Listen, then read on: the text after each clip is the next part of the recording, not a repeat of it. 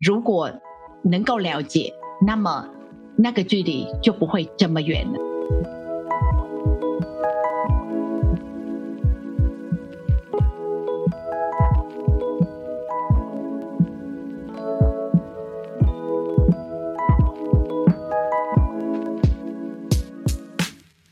欢迎收听《Girl Power Talks》女力新生，这是一个集结女力和支持女力梦想的访谈频道。我是节目主持人 Anne，今天来到我们周五的女力代表专访时间，而今天我们非常的荣幸邀请到一位来自越南胡志明市的女力代表。学生时期主修法律系的她，在研读中国与越南政府体制时，她接触到中文，也爱上了这个语言。就在这样机缘巧合之下，也认识了自己未来共度人生的伴侣。他和先生在越南生活了将近八年的时间，最终为了孩子的教育和公公婆婆的期许，和先生一起搬回台湾生活。过去这二十多年来的时间。这位女力代表不仅为了孩子的未来着想，也为自己同乡的姐妹们挺身而出，希望让台湾社会能够听见新住民的心声。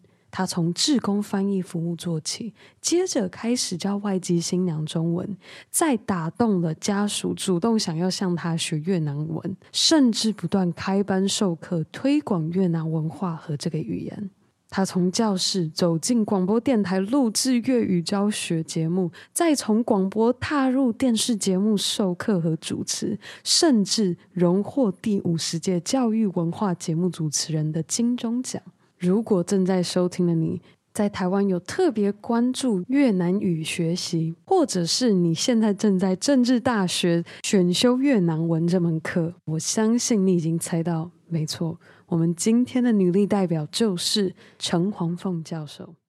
可是我就想，你走路在街上，你可能也会遇到，不可能路上都平平滑滑的，难道你就不走吗？你一定还是要走，对不对？那你的方法是怎么样？你如果看到石头，那就想办法弯下腰，把它捡起来，然后放在一边，然后继续走你的路，或是在我坑坑洞洞，你就。啊，转一个弯，然后想办法去往前走。那所以你把这些困难当成是一个理所当然，那你就想办法去克服它，一个一个去克服。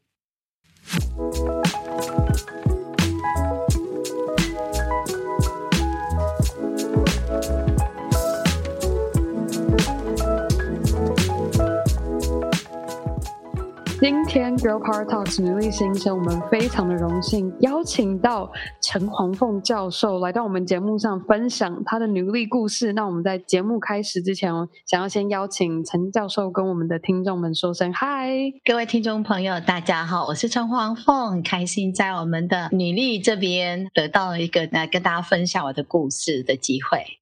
大家可以听到刚刚陈黄凤教授跟大家说 hello。其实陈黄凤教授他来自越南，所以我我我刚刚故意不特别讲太多，是因为希望能够让大家听见教授的中文讲得多好，而且其实现在 教授也在政治大学的外语中心在教越南文，然后也教东南亚的历史文化，甚至还有教法律阅读等相关翻译课等等的内容。然后我也非常的感谢，是因为之前我有到正大的校园电台去参与他们的节目录制，然后是。政大之声的同学跟我说，我们想要推荐陈黄凤教授上《女力新生》的节目，然后我就特别去做了资料收集，然后甚至在我们第一次出访通话聊的时候，我永远不会忘记我当时听到，我整个眼眶都泛红，因为我真心觉得，我从开始做《女力新生》到现在，我还没有访过一个。看着你眼中相信的那个愿景，跟你相信可以更好的世界，嗯、打拼了二十年的时间。就过去这二十年，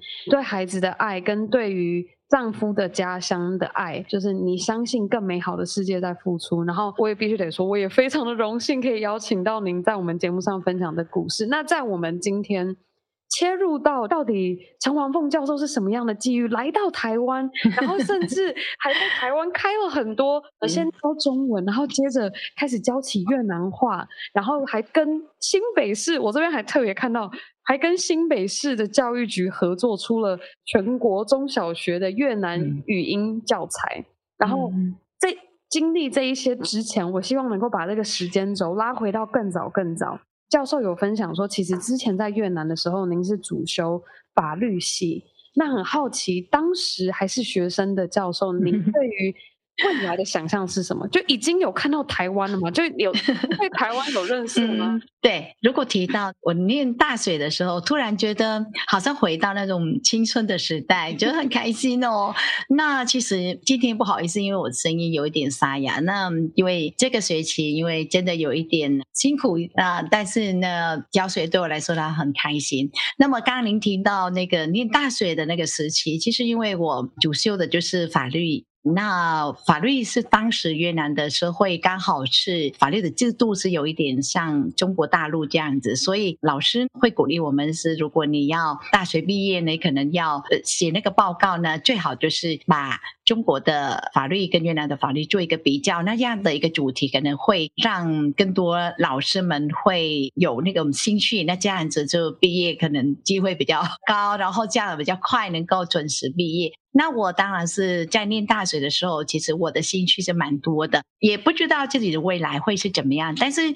觉得哎，念法律啊，那就这样的。如果毕业之后如果有从事跟法律相关也不错。但是没想到呢，我就学了中文了之后，就爱上中文了，就觉得天哪，我应该不是学法律，我应该要去学一个跟语言相关的，因为我在学习的过程中就发现。这个语言很像越南语，回头去做一个比较之后，就发现原来越南语里面呢是有百分之七成是借中文过来用，所以觉得那个深奥的这个来源，让我更深深的去爱上两边的这个文化这个融合的部分。然后刚好恰巧在那个时候，因为学中文嘛，就想练中文，因为想觉得。要练中文，要不然你学了没有机会练也不行呢，人家不会进步。那我的精神就是学一定要投入了，那就把它学会。所以那时候就想去找外籍朋友来聊聊。然后记得那时候在我学校就是蛮多韩国朋友，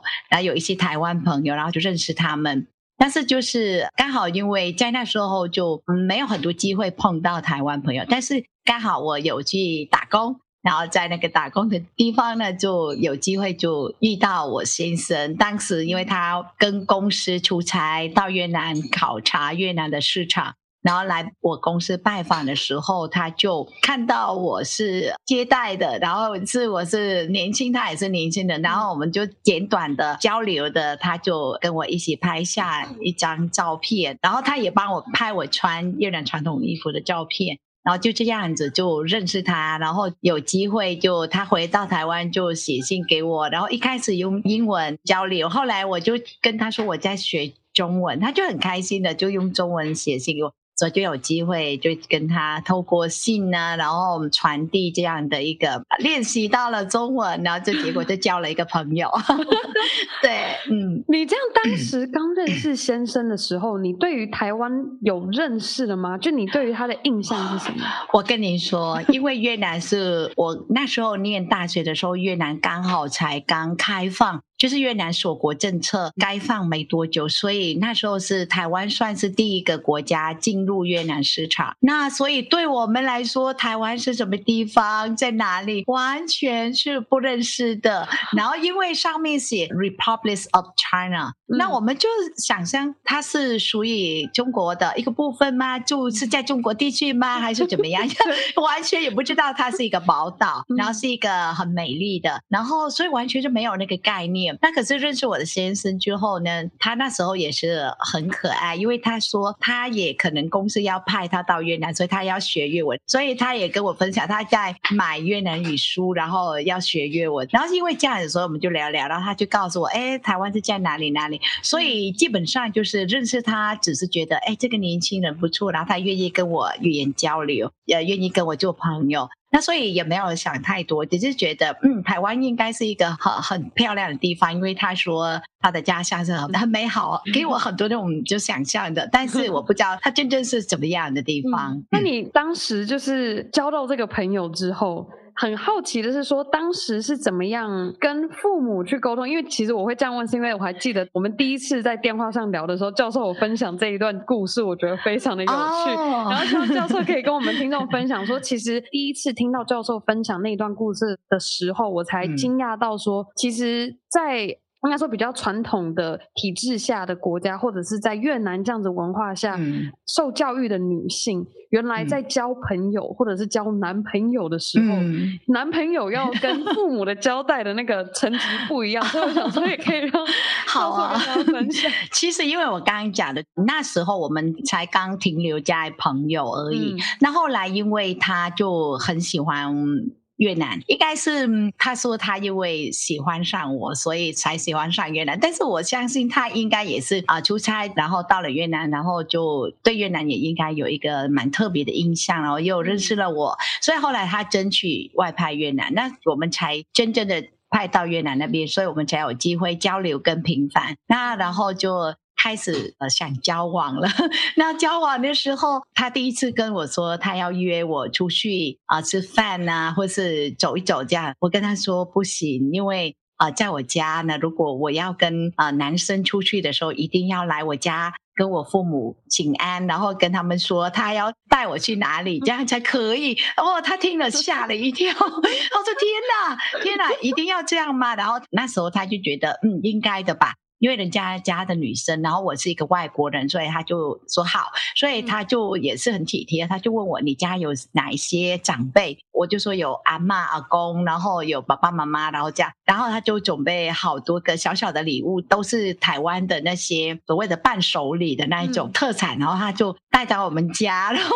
第一次父母亲听说我认识了是一个外国朋友，其实非常有一点那个抗拒的那种感觉，因为他们觉得天哪，我的。女儿才刚大学啊，然后准备毕业，然后认识一个外国人，然后也不知道台湾是在哪里，所以对他们来说是一个很不放心的一个对象。然后他们就说，但是因为他们觉得也不能把女儿的交朋友这个事情把她看得太严重，所以他们就说好啊，欢迎她来。所以我先生来的时候，我父母、我阿妈就是第一次看到他的时候，就觉得，诶，他很有礼貌，然后他又懂得用了一些些的那么小小的台湾的东西，然后代表是台湾的情感，然后透过这样的介绍给我阿公阿妈跟我爸爸妈妈的，让长辈们就感觉是，诶，蛮放心的，这个年轻人 不错，所以就答应，然后让。我跟他出去，但是你知道吗？不是我跟他单独出去哦，我跟我姐姐跟我弟弟跟他一起出去玩。所以你看，第一次我的约会不是我跟他单独，而是跟我姐姐跟我弟弟一起去的。嗯、所以啊，很好玩，就是我们四个人，我们四个人，然后他也是觉得很开心，因为他觉得认识到不只是我家人，还要认识我的兄弟姐妹。所以我们就这样的就出去，然后就也是透过这样子，他也跟了解到，哎，越南家庭的这个观念就是这么，虽然是看起来很传统，但是他觉得很温馨，很喜欢。所以后来他就觉得，哎，跟我们全家人一起吃饭，或者一起出去，或是可以交流，这样他觉得都很开心。所以你知道吗？我们认识大概。一个多月之后，就是来我家一个多月之后，嗯、他才有机会跟我单独出去的。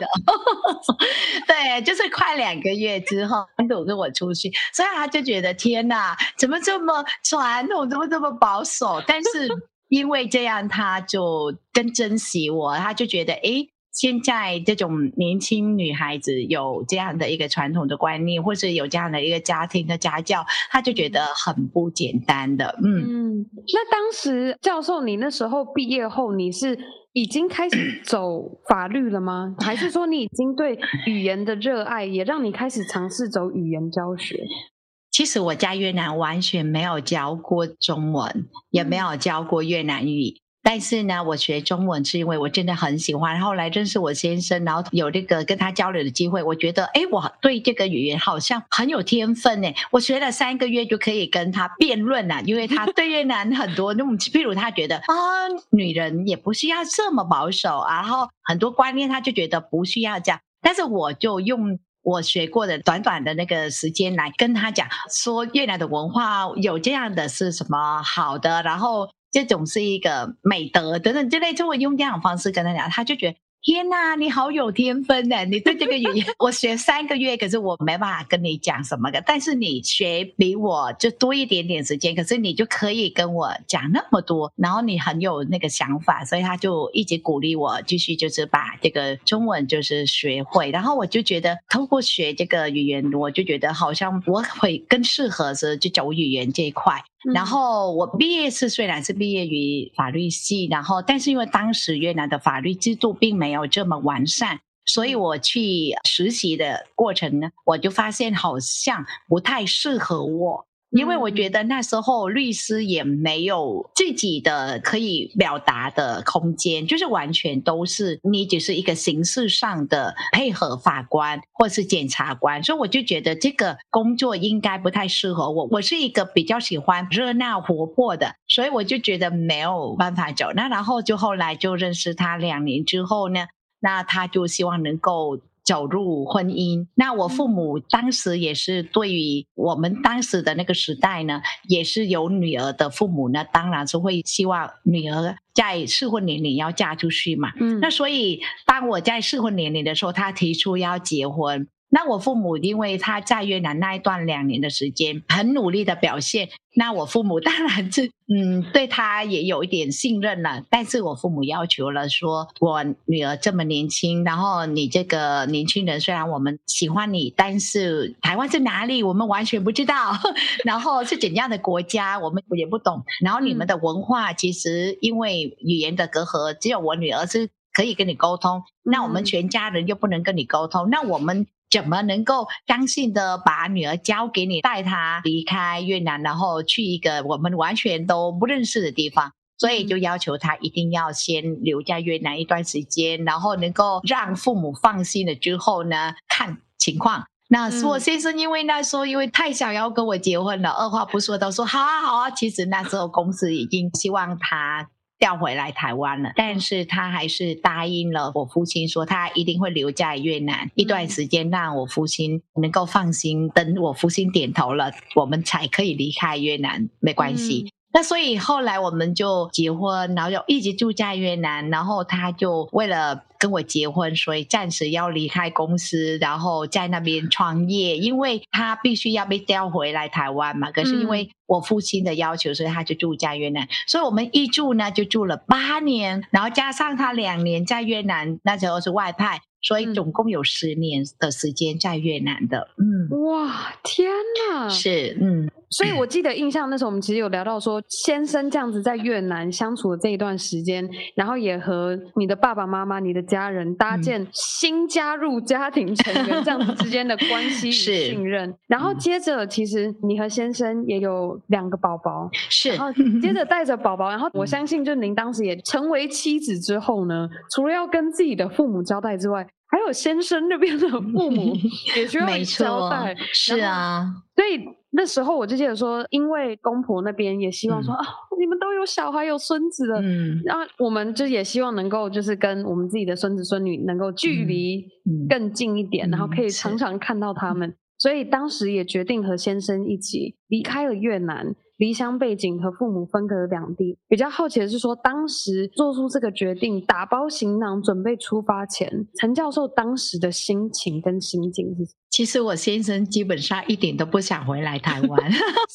他当时因为住在越南的八年时间，本来我父母也没有要求我们住那么久，那可是因为他本身也是很爱越南，所以他觉得越南的文化跟台湾的文化其实太接近，然后他住在那边，他觉得很快乐吧。因为我父母亲很爱他，尤其是我母亲，我母亲超级爱他，因为我母亲煮什么东西他都很爱吃，然后他到每次吃都是表现出。那种好幸福。那一个家庭主妇如果煮东西给家人吃，如果她都表现出来这么喜欢，那么幸福，那你当然是会很开心。他就觉得，哎，我有一个外国的女婿，然后他这么爱吃越南菜，然后他都不怕什么味道吃不习惯，或是怎么怎么鱼露啊，或是那个虾酱什么他都吃，哎，他都不怕。然后，所以我母亲就很爱煮东西给他吃，所以他本来就是不太想回来台湾。所以我们决定回来台湾，其实是一番不简单的。我们是有一点那种革命情感的那种感觉，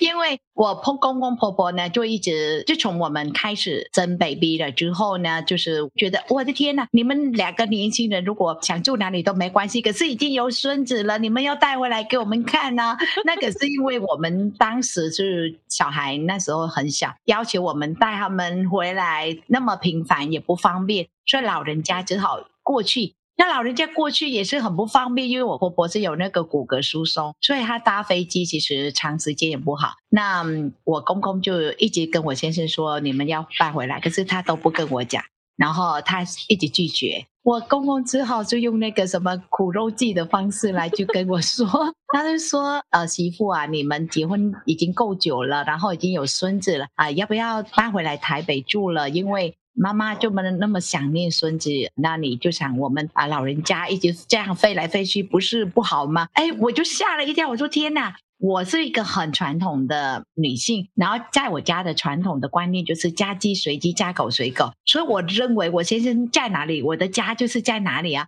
那可是他都没有告诉我父母亲，就那么期待我们回来，所以我就听公公这样讲，我就觉得啊不行，我一定要去跟我先生沟通。嗯，所以我跟他说。我们还是搬回来台湾好不好？然后他就跟我就说：“他说，老婆，你不觉得我们住在越南很幸福吗？很快乐吗？你确定你回来台湾你可以适应吗？”然后我就跟他说：“基本上我希望爸爸妈妈不要这么辛苦，他们那么的思念孙子孙女，我觉得不应该让老人家辛苦。第二呢，我觉得我们也该回去台湾了。然后第三呢，我们也要考虑孩子哪一边的教育。”那你觉得，如果是在越南受教育好，还是在台湾受教育好呢？所以我们就考量蛮多方面。那最后呢，我先生就说，对他来说，小孩是一个国际人，他可以在越南或者在台湾受教育都没有关系。但是基于就是父母的考量，那我们也是想，好吧，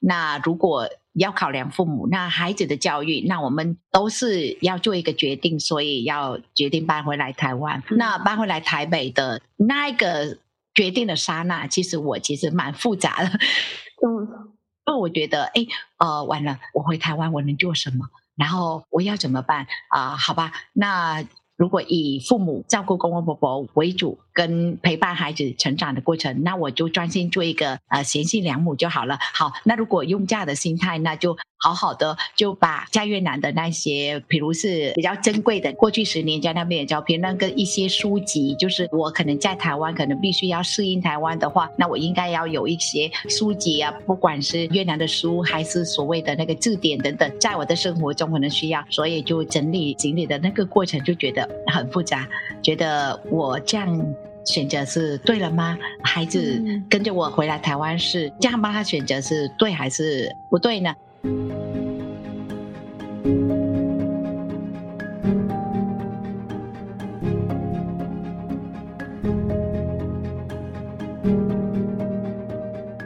但是最后我还是觉得我应该要搬回来台湾。那时候就用的一个非常的开心的期待一个新的生活，然后跟着先生搬回来台湾。然后我父母也非常祝福我们，所以希望我们能够有一个新的生活。没想到我们搬回来台湾的那头一个月完全没有什么感觉，嗯、但是呢，嗯，第二个月、第三个月就开始适应生活的时候，就开始去看新闻啊。去看周边的，然后去适应台湾的生活的时候，才发现在越南想象台湾的生活，跟我回到台湾的生活，在实际的面对生活的时候，发现有蛮大的落差。所以那时候我心情非常非常的觉得有很多的打击。我的打击最大的就是，当时我发现我走到哪里，当我开口讲越文，每个人都回头看我一下，然后我就觉得，哎。好像我在这个社会里头，我是一个被人家关注，但是关注是有一点觉得我是很奇怪，跟人家不一样。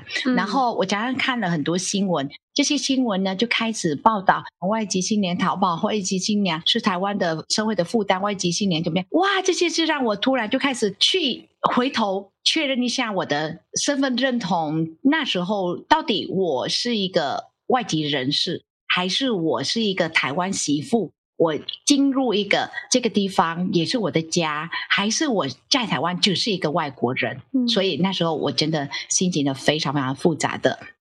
每天看着这样子这些新闻，嗯，你是怎么样去能够跟自己对话，然后能够让自己知道说，我现在不要后悔，或是也不要让自己困在这种恐惧的情绪中。然后进而去找到一个方式去说，OK，我怎么样去重新定义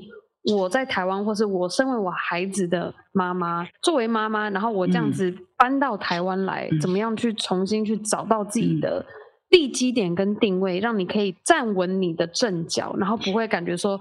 怎么办？我现在到底该怎么办？是，其实那时候我比较焦虑的，就主要是因为我想，我当初决定回来台湾是为了孩子。而决定，然后也为了照顾公婆而决定。嗯、那我一心就想做一个贤妻良母。可是当我看到这些新闻，开始想，我认为我是一个新来的，所以我必须要认识台湾社会，去适应台湾社会。那所以我开始去认识我周遭的事情。但是当我开始认识周遭的事情的时候，我才同时发现台湾社会当时对新著名女性，或是所谓的外籍新娘，或者外籍人士。尤其是东南亚人是完全是陌生的，然后也是带着一种刻板印象，然后用异样的眼光来看待我们。可是我觉得是我跟我先生在越南，我们进入这个婚姻，我们完全都没有去。在意我们之间的差异，因为我们完全是可以沟通，然后我们就是有恋爱，所以我们就没有去管我们之间的差别是什么，因为我们觉得我们可以融合在一起，嗯、所以我们就觉得没有太大的困难。但是在台湾，这种事情就被媒体放大、放大、放大，那么我们本来就没有感觉我们之间有差异。结果媒体每天报道很多那个负面的新闻，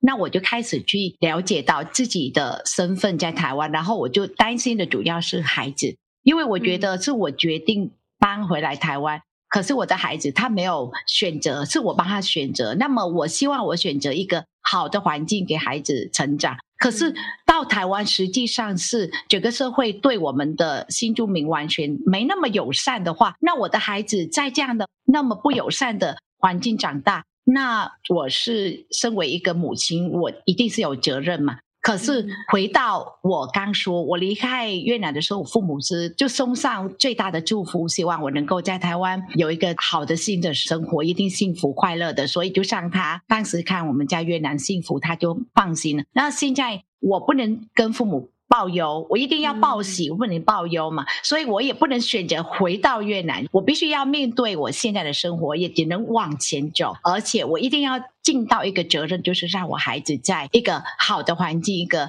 快乐的环境成长，所以我认为这个是我必须要去做。但是呢，我其实当时是有那一股力量，但是不知道能做什么，因为你只是一个外籍女性，然后你也在这个社会里头也没有什么，单纯是一个想在家庭当贤妻良母而已。那你能做什么？所以我觉得我不能用这样的一个心情，然后埋在心里，然后就一直觉得很痛苦。所以我只好去把我的心情、真实的看法、那个想法去跟我先生讲，所以他也非常认同，他就觉得我们应该要做什么改变。那他觉得如果我不快乐，那孩子也不会快乐。那他觉得我不幸福是他的责任，我在台湾不快乐也是他的责任，所以他就开始去帮我注意周边的这些我所在意的事情。然后有一天呢，他就看到一则新闻，就说有一个基金会他成立的一个小组。这个小组需要志工来帮这些外籍新娘呢沟通，因为他们可能是嫁来台湾，大批嫁来台湾，他们没有语言的基础，所以他们就很很痛苦。所以他就很开心回来跟我说：“老婆，你要不要去当志工？你要走出去，因为你走出去，你才知道社会是需要什么，你要去做什么才能改变。要不然你现在说你坐在家里，你想改变，但是怎么能改变呢？你一定要走出去，你才能知道你要改变什么，你才能知道你。”你要怎么适应？然后你怎么去带孩子适应台湾？那他是台湾人，所以他知道怎么去面对台湾社会。但是我必须要从我自己身上去学习，他没办法帮我去学习嘛。嗯、那所以他就鼓励我去当志工。那我说志工是什么？我从来 不知道志工是什么。然后他就解释给我听。然后我说好啊，好啊。我中文不错，那我去当志工，所以我去医院去接触到新住民，就是那些所谓的外籍新娘，然后我发现他们的问题主要都是因为语言沟通不良，所以他们跟他们的家人会有很多冲突啊等等，然后。我在医院遇到他们的家人，几乎每个家人都跟我抱怨，都用抱怨的心态说啊，我的媳妇都不懂事，然后都啊怎么样，然后每天只会怎样怎样。可是我发现他们抱怨，因为他们完全不懂新住民这些越南人所带来的这些文化的差异。譬如是他们觉得他们的媳妇为什么那么爱吃这么臭的鱼露啊，或是他们的媳妇这样的行为，譬如是他们跟他们的媳妇讲话的时候，媳妇都是。手交叉起来，好像很不开心什么。可是你知道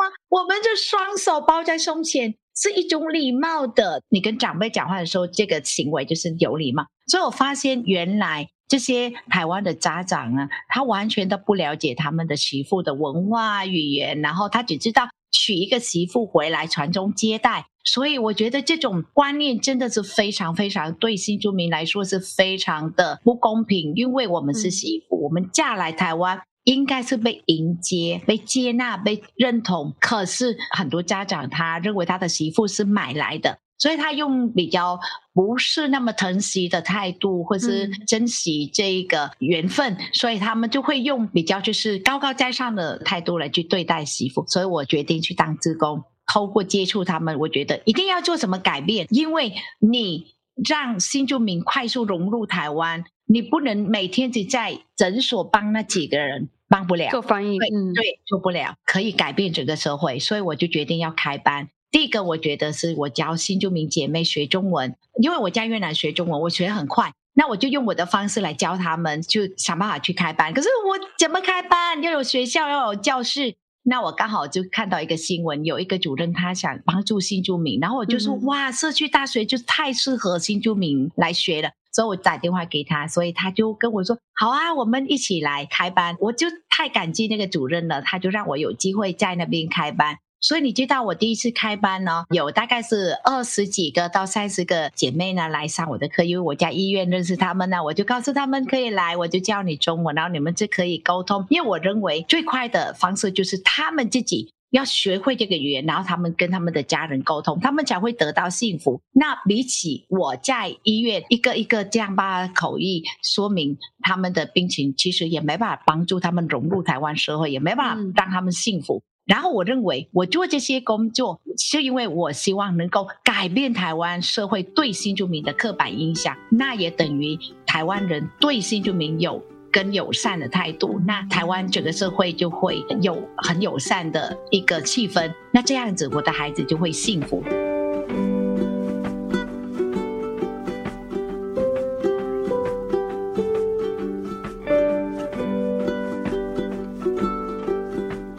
我单纯这样想，所以我就开班教，然后很多新住民来上课，他的家长也会来，然后也跟着上课。哇，我的教室满满都是人，前面一半就是新住民，后面一半是家长，因为他们不相信我能教出什么东西哦。所以当时那时候我真的是花了很多力气来让这些家长知道，是我能够帮助到他们的媳妇快速融入。台湾，因为透过语言，他们的媳妇就会可以跟他们沟通，所以短短的三个月之后，这些家长呢就慢慢的每天陪他们媳妇来，可是后面就可以有一些就放心了，就把媳妇交给我。然后有几位家长都没有离开，那我不懂他们是不是不相信我还是怎么样？后来我才发现，他们原来因为太喜欢听我讲课了，所以他就跑来跟我说：“老师，你可不可以教我们粤文？因为我们也很想。”学越南语也是想认识越南文化。我说对了耶，新住民要学台湾文化。那如果他们的家人也学越南的文化，也学越南的语言，那是不是我们的之间的距离呢，就很快就可以拉近了？那这样这一个问题就可以解决了。所以我后来也就开了中文班，也开了越南语班。在开这些课程的过程中，我也同时去做。我来自一个媒体封闭的国家，然后我每天听台湾的媒体报道那个负面新闻，我说天哪，好可怕！我从不相信到相信，然后我觉得如果媒体一直这样报道是负面的话，那。等于就是让社会看法就会有问题。所以我后来就觉得正向了去想，台湾的媒体那么自由，他每天可以这样报道。那如果我提供给他一个正确的讯息，或是给他一个正确的观念。那么，如果每天报道，是不是媒体的力量就会帮助我改变台湾社会对新住民的看法，不是吗？嗯。所以我就觉得我应该要跟媒体做朋友，所以我开始投书，我开始透过广播节目来做教学，然后教台湾人，让更多台湾人有机会学到越南文化、越南语言。后来也有很多人跟我说：“老师，我们很喜欢你的广播节目，但是我们看不到你的嘴型啊，所以学不是挺正确。”那我就想、嗯、啊，那如果这样呢？那透过电视呢？所以我就开始去想办法争取经费来做电视节目。因为这样的一路走来，没想到我有一天就踏进这条路，成为一个专业的老师，然后真正的教越南语跟越南文化。嗯天呐，我真的刚刚听陈教授边讲，从一个贤妻良母带着孩子搬到台湾，想说我专心的照顾好公公婆婆跟我的孩子就好，结果没想到踏出社会，改变社会对于新住民的无论是刻板印象还是看法，甚至走到今天站在。运用到媒体的力量，能够帮助大家看到更全面、更完整，不是单一偏向某一方面角度来看待新著名这样子的角色。嗯、那这边我很好奇的是说，说刚刚听着教授听起来的感觉，原先是以志工的角色，然后来帮忙，可能。无论是呃家长跟媳妇之间有什么样沟通的摩擦，然后接着是进到学校内去教越南话跟中文，接着上到电视上广播电台等等，这一路走来，在发现自己为新住民发声的力量慢慢被台湾社会听见后，你有没有觉得一种背负的责任更大？然后你对于这样子的责任感是？什么样的心情来看待，或者是说会不会有一种压力感？然后，如果我们现在正在收听的听众，他也许无论是他今天是上班族，还是他今天是一个学生，我们每个人进到不同的阶段，面对不同的挑战的时候，就觉得所负担的那个责任都不太一样。那个 level 会，它是一个慢慢打游戏那种过关斩将，一阶一阶一阶慢慢的往上爬。那在这个每一层每一层往上爬的过程中，您是怎么样去调试自己的心里面，然后让自己有心理准备说，OK，这个并不恐怖，或者说这一个想要接下来推的这个新的专案，或是我想要募资来推出这个广播节目，所有眼前新的挑战都是我可以去做到的。其实如果说没有恐惧或是没有压力是骗人的，因为你想我。那时候其实蛮年轻，然后孩子还那么小，然后我走出社会，然后去做这些工作。其实我觉得最大的支持应该是我家人愿意支持我。第二呢，我觉得我的动机呢，一开始就是为了孩子，嗯，但是我觉得我的孩子也等于整个族群的未来。这些姐妹她来到台湾，她们也生育下一代，跟我一样有同样的心情，她们也希望能够。看见孩子在台湾快乐的成长，所以我在去做这个工作的时候，其实一开始我只单纯说我能做的那个阶段就是帮助我们的姐妹解决她们语言的困难。但是我越走，我越发现我不能只看眼前，只有帮助他们，我应该要让整个社会接纳新住民，然后用认同。的态度去看待我们，我们这些新住民才能在台湾自在生活。因为如果您在一个环境里头你不自在，那你怎么会快乐的呢？肯定不会快乐。所以我觉得我应该要做什么让新住民快乐在台湾生活？因为我认为母亲快乐，他们才有办法用那个心跟那个爱去养育他的孩子。那孩子就是台湾的下一代。那所以我觉得，就是关于到整个未来的，不就是我们的新住民的这个主权，而整个社会、嗯、新住民来到台湾，那时候大量来到台湾，大部分都为了传宗接代。那么他们生育的下一代的子女，都是台湾的未来的一个人才。对对对。嗯、那如果这些孩子如果不幸福快乐，他对他的父母不认同，或是他对台湾社会。感到有一点陌生，或是有一点他觉得是很不健康的，所以我就认为我必须要去做更远的、看更远的。所以我那时候就觉得，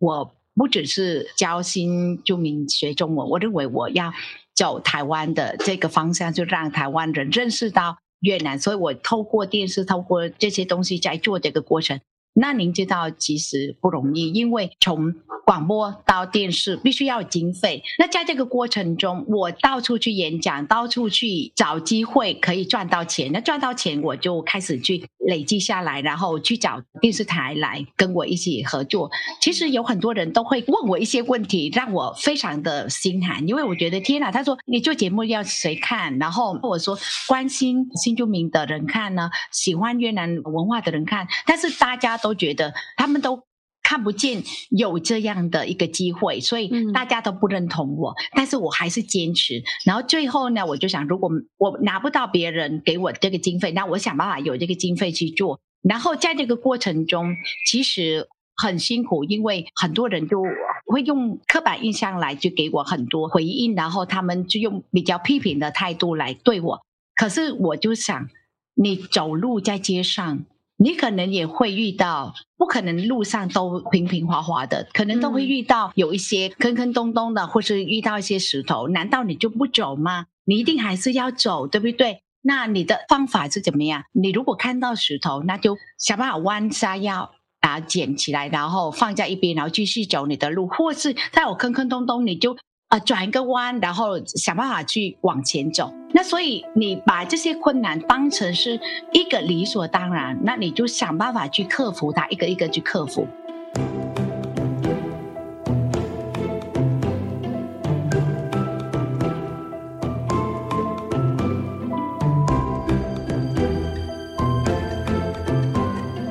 可是，其实我觉得最让我有这个力量。其实我觉得就是这一群新住民姐妹，因为她们也证明她们是带着梦想来到台湾，然后她们非常非常的努力。因为在我推动越南语言文化的同时，这些姐妹呢，她也渐渐在社会里头的，不管是做社会最低层的一个工作，洗碗或者什么，她们都很认真，用很认真的态度去生活，或是她们很认真去适应台湾，或是她们。在很多台湾媒体对于他们的报道有负面的部分，他们都想办法来证明他们不是台湾社会的负担。然后在这个同时呢，我觉得台湾其实是因为不了解越南，所以才会感觉是不友善。但是我一路走来，我遇到的所有朋友几乎都是我的贵人，都是我的恩人。因为每个人，当我用我能够可以争取的那些机会的时候，我发现那些我周边的那些朋友，他们都愿意听我在说明我的目标，然后他们就默默的帮助我。所以我一路虽然一个人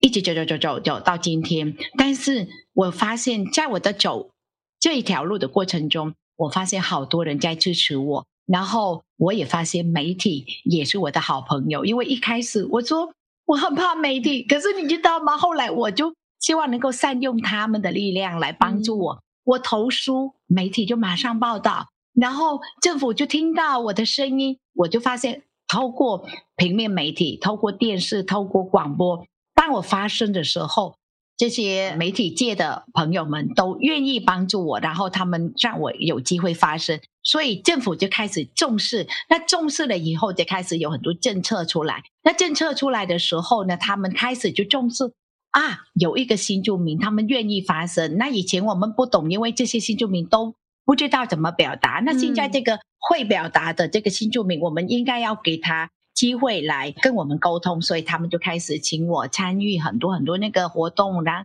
我成为很多重要的单位委员会的委员，然后透过这样的一个机会，我跟这些单位沟通，然后跟他们讲我们真正的需求是什么，然后我们在做节目做任何什么东西，我们也希望把我们对台湾这一块土地的认同呈现在我们的节目里面，也想告诉台湾人。其实我们并不是台湾社会的负担，而是我们很爱这块土地。我们每一个人来到台湾，都是年轻的时候带着青春跟我们的梦想来到台湾。嗯。然后我们来台湾，我们就把台湾是我们的一个第二个故乡，把我们梦想在这边把它茁壮，然后每一个人都在这边能够成为台湾的一个分支，然后为这块土地去努力。所以在这个过程中，我觉得我发现基本上我一点都没有孤单，因为背后就是有这群姐妹，她们的努力就是我的力量。另外一个就是我的家人，另一边方面呢，就是我的这些好朋友，他们都愿意帮助我，然后给我这样的一个机会，让我可以往前走。所以我就觉得，基本上我在过程中，我发现越走越发现，原来台湾是一个很美好的地方，而且台湾人其实是一个很友善的民族，因为大家一开始不了解，所以用这样的态度，但是一了解了之后，其实。用非常的友善的态度来接纳。以前我跟人家说我来自越南，可能他听我讲中文很流利，他就很想跟我聊，嗯、对不对？嗯、然后他就说：“啊，你是香港人吗？或者你是新加坡人吗？”之类的。然后我说：“不是，我是越南人。”他说：“哦。”然后接下来就没有下文了，因为他们不了解越南是在哪里，所以不讲。嗯、但是现在当我就说我来自越南，他说：“啊，下龙湾好漂亮，你知道吗？我去过下龙湾。”或是越南牛肉河粉多好吃等等，所以完全完全那个态度就不一样了。所以一路走来，我觉得基本上因为不了解，所以会产生隔阂。但是一了解了之后呢，其实台湾民众接纳的程度也非常非常高。所以我因为这样子很爱台湾，而且我发现不只是我，我所有姐妹们都很爱台湾。所以，我经过二十年在台湾，其实都忘记自己是还不是台湾人。直到去年，我被推荐规划台湾国籍的时候，然后不用放弃我的国籍的时候，我才意识到，原来过去二十年的我虽然没有拿台湾身份证，但是我已经是我是一个台湾人。为什么呢？是因为我周边的台湾朋友。给予我都是温暖跟支持，所以我完全都忘记我是一个外国人。所以我就觉得，基本上如果能够了解，那么那个距离就不会这么远了。所以我很开心的，就是我一路走来，基本上我这个恐惧呢，其实它比我得到的幸福、快乐跟那种力量呢。小的太多了，所以我觉得我很幸运，也很幸福，因为我在这个过程中，基本上我感受到不舒服的时候，比起我感受到幸福跟快乐的少了太多。我在这时候，我永远都觉得我是台湾人，这一点就我觉得有的时候很不可思议，因为我完全都忘记，直到我去年拿到真正的台湾的。身份证的时候，我是正港的台湾人的之后，才发现哇，台湾原来对我这么有意义的一个地方。刚刚教授在分享这么多经历，然后分享你所受到的支持，这些大家一起付出努力这样子的力量，有没有特别哪一段经历或者是故事？你现在回想起来，就是让你的心头都会揪在，就觉得你真的太开心，甚至真的很感动。看见的改变，除了刚刚有聊到说，就是哦，可能现在跟新的朋友聊，可能大家都知道越南是什么，嗯、有没有一个你现在印象非常深刻的经历，是就是让你真的感动到你，甚至眼眶可能会觉得真的很感动，然后也很开心。你过去这一段时间跟着姐妹们，跟着相信这一个愿景的朋友们一起努力的这一个方向，真的有朝着那个目标前进，而且还在持续在扩张中。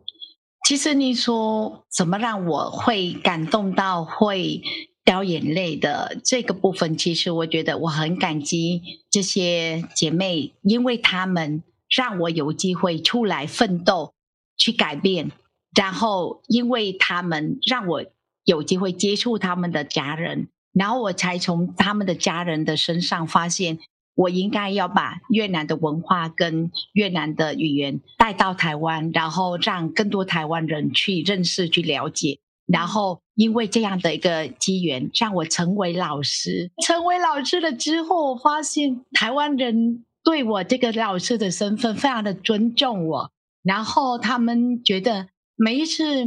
从我二零零三年正式在讲台上当老师了以后，到现在。我几乎都觉得当老师这个角色对我来说带来给我太大太大的幸福快乐了。其实明天就是越南的教师节，昨天我在上课的时候，我的学生突然就做了一个影片，然后故意呢，就我在用电脑的时候，我就平常诶为什么用电脑都 OK，结果我昨天怎么用用不行？他说老师我来帮你，然后他就按按按，然后就就播那个影片出来，就祝福我教师节快乐哦。让我觉得好温馨，然后我觉得感动的不得了，因为我认为教师节对台湾学生他们就是记得那个九月二十八，对，但是他们还记得越南的十一月二十号也是越南的教师节，嗯，所以他就觉得他用感恩的态度来对我。其实我觉得我当老师最感动的就是，我觉得是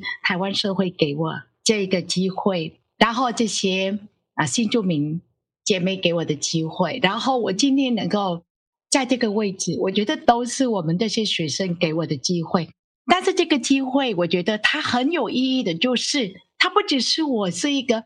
赚一分薪水，而是这一个机会是让我改变了台湾社会对我们的新住民的刻板印象。嗯。现在大家提到越南，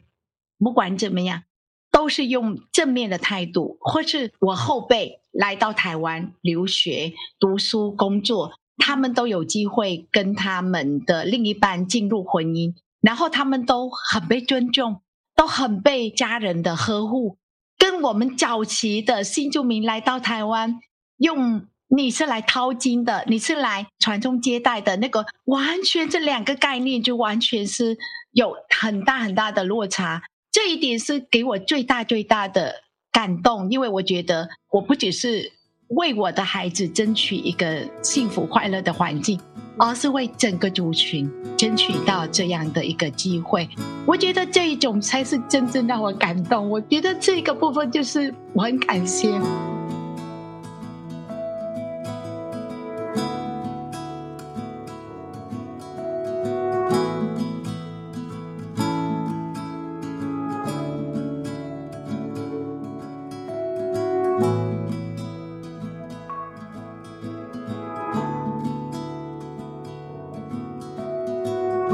其实有这样的机会，因为我觉得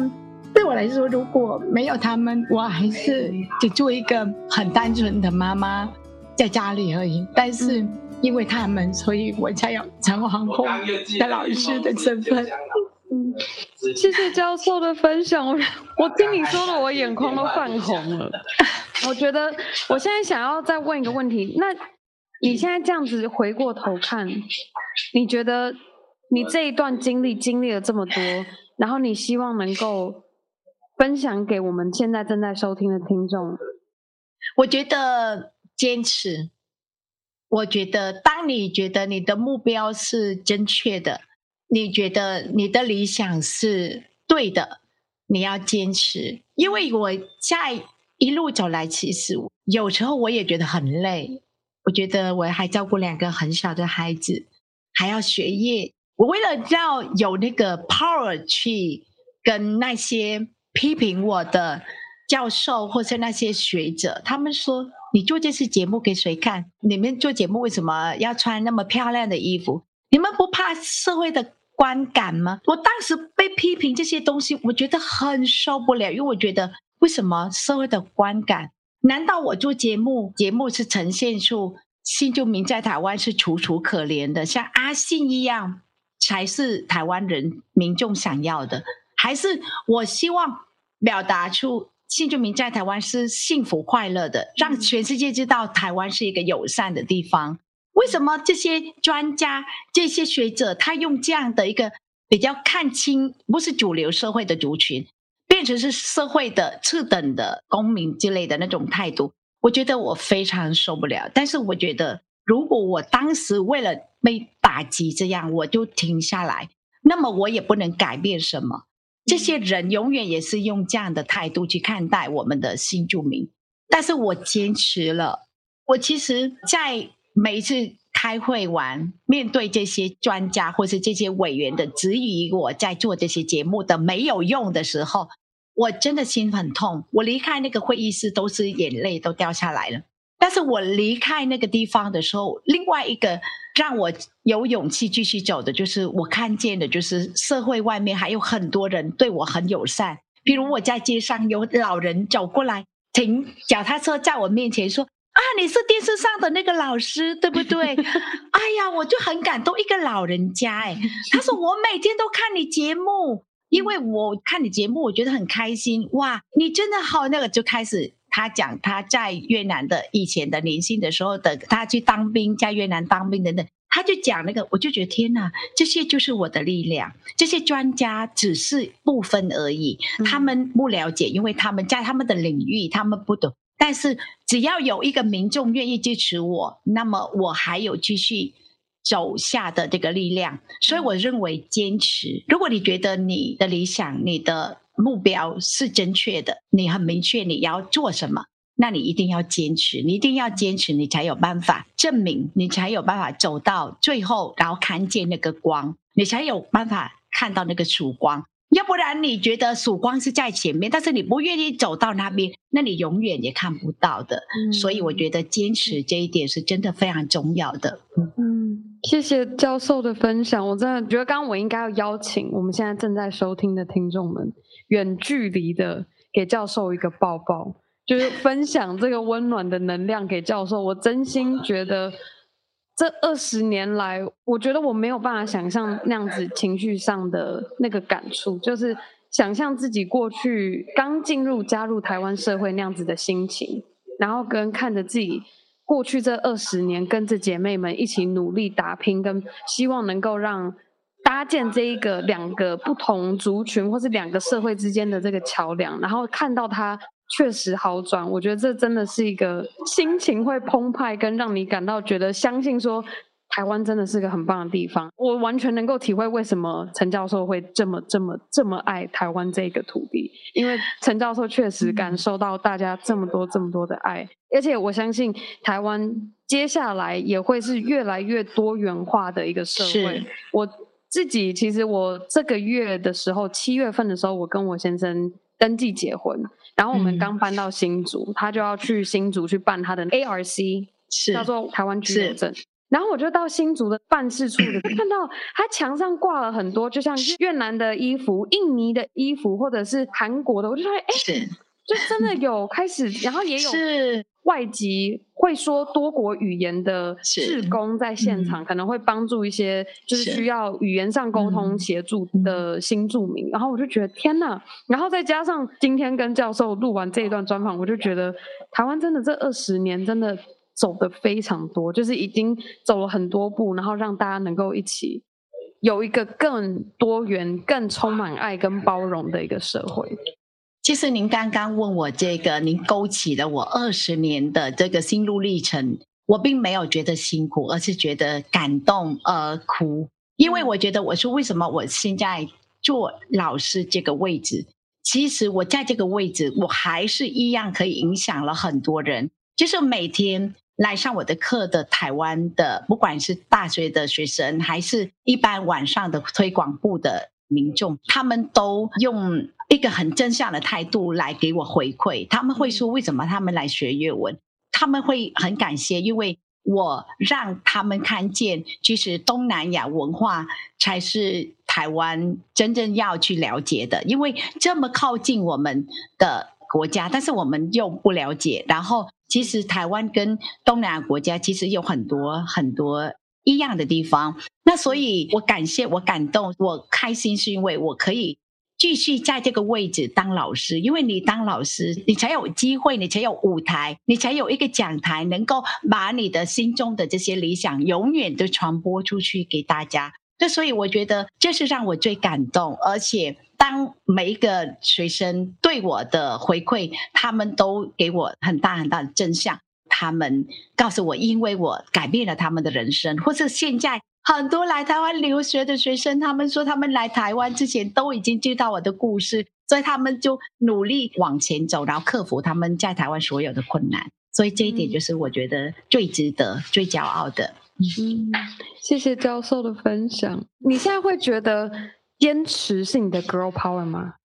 不只是坚持，嗯、我觉得你一定要带着一种信念，就是爱存在在我们周边的每一个地方。每个角落，因为我以前认为台湾是没有包容，是因为台湾人太冷漠了。我后来发现，其实不是，台湾人是蛮有爱心的。我觉得，如果当你用爱的去做每一件事情，你都不会觉得辛苦，也不会觉得是痛苦。然后你觉得，当你把爱传递给别人，其实别人也会真的用爱来传递给你。所以我觉得，当我们愿意把爱传出去，那我们也会收回来满满的是爱。所以我觉得，爱存在在每一个角落，看我们用怎么样的心态去看待而已。然后我们要用怎么样的方式去接受这些大家给我们的爱。所以我发现，我的坚持得到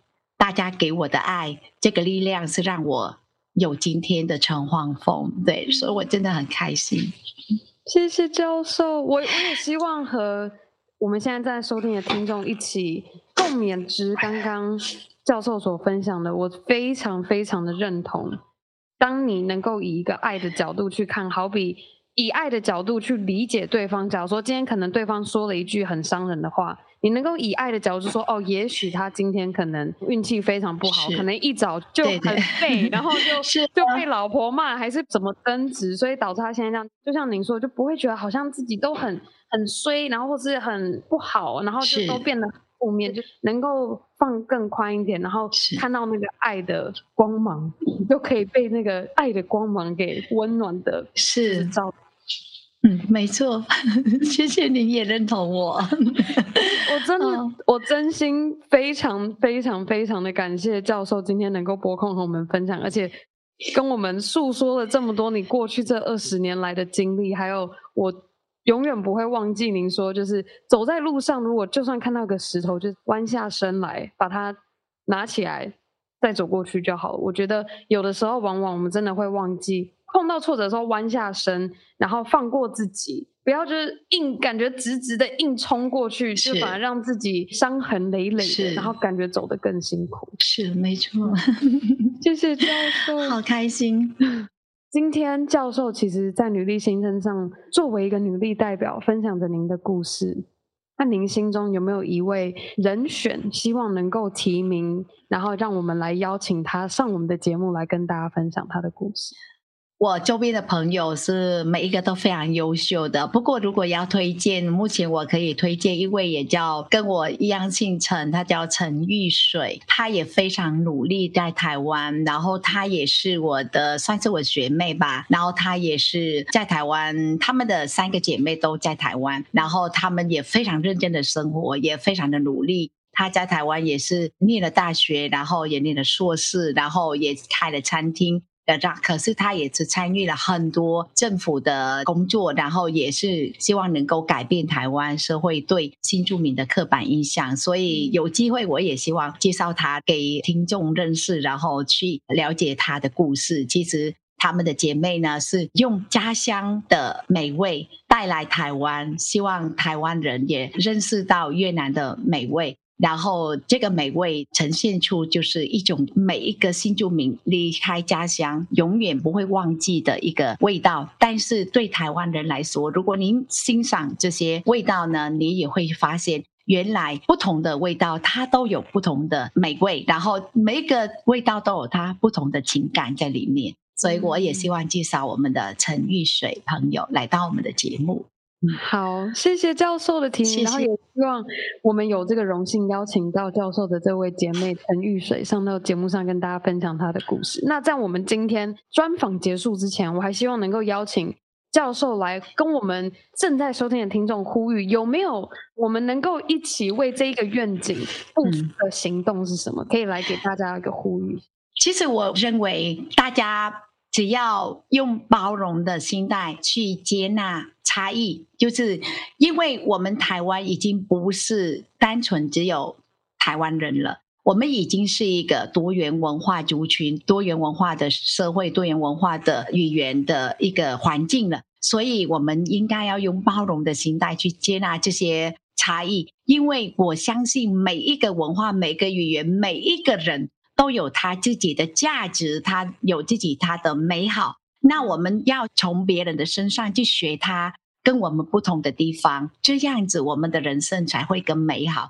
所以，我们不要永远都是排斥别人跟我们是不同的东西，而且台湾不应该有主流社会的这些观念，应该要普遍，就是每一个公民在台湾，他都有对这个社会的奉献，所以他都有他的价值的存在。尽管今天新住民在在台湾，他们做这些工作。算是社会最底层的，但是我们要相信，一个社会能够运作，都要靠每一个环节都有人在负责，所以每个人都有他自己的价值。所以我希望民众都要用平常的心态去接纳我们的差异，然后欣赏我们不同的文化、不同的语言、不同的美食等等。那这样子，我们台湾一定会很幸福。非常喜欢，谢谢教授的分享。嗯、如果我们听众听完我们这一集专访，非常的喜欢，他们可以在哪里找到你？我在很多地方开课，然后我在正大晚上公器中心都有开课。然后或是如果大家想了解我，或是想看到我，可以在网络上 YouTube 上都可以找到陈黄梦老师的节目。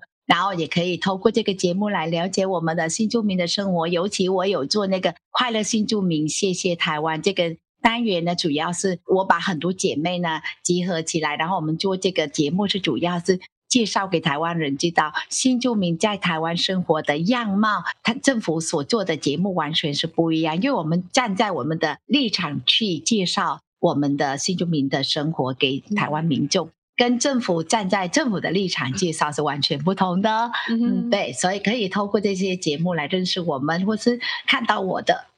好，我今天呢，我们也会在我们节目资讯栏里面附上这些刚刚教授有讲到的相关连接，所以大家只要有兴趣，就可以到我们详细的介绍中找到连接，可以直接点击去一探究竟。好，那我们今天专访。进入尾声，也非常非常的感谢教授今天播控跟我们聊了这么久的时间。那我们专访就到这告一个段落，我们先跟大家说拜拜。谢谢谢谢，拜拜，谢谢 Ann，谢谢谢谢听众朋友，谢谢大家。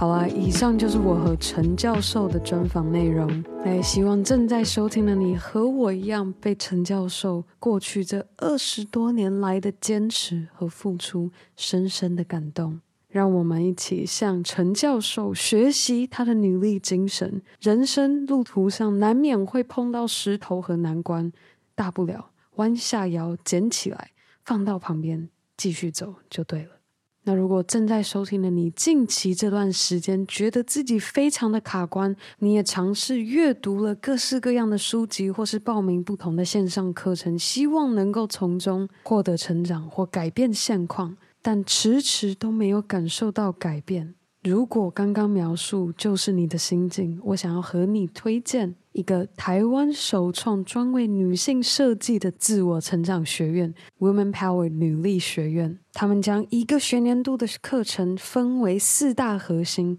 个人品牌发展、商业能力、启发思维和职涯规划。除此之外，他们除了线上课程，也结合许多的实体线下社群活动。让你可以在学习过程中同时拓展你的人脉和机会。如果二零二二年你想要好好的投资自己，加入女力学院，赶快到我们今天的节目资讯栏中找到详细的招生内容。那当然，女力新生的听众当然有独家的优惠，只要使用我们的折扣代码 A N N E 二零二二，再说一次 A N N E 二零二二，就可以再现折三百元。好啦，那最后的最后，还是要非常的感谢每周定时收听《Girl Power Talks》努力新生的你。如果你喜欢我们今天的内容，也希望能够听到更多来自不同背景的努力故事，赶快在你任何收听 Podcast 的地方订阅我们的节目。那也非常欢迎一直以来都不断默默的支持着我们的听众在 apple podcast 上帮我们打星和留言又或是直接在 ig 动态上标注 girl power talks 的账号让我们可以认识你而更好的还可以和你的好姐妹们一起分享努力精神。好啦那我们下次见喽拜。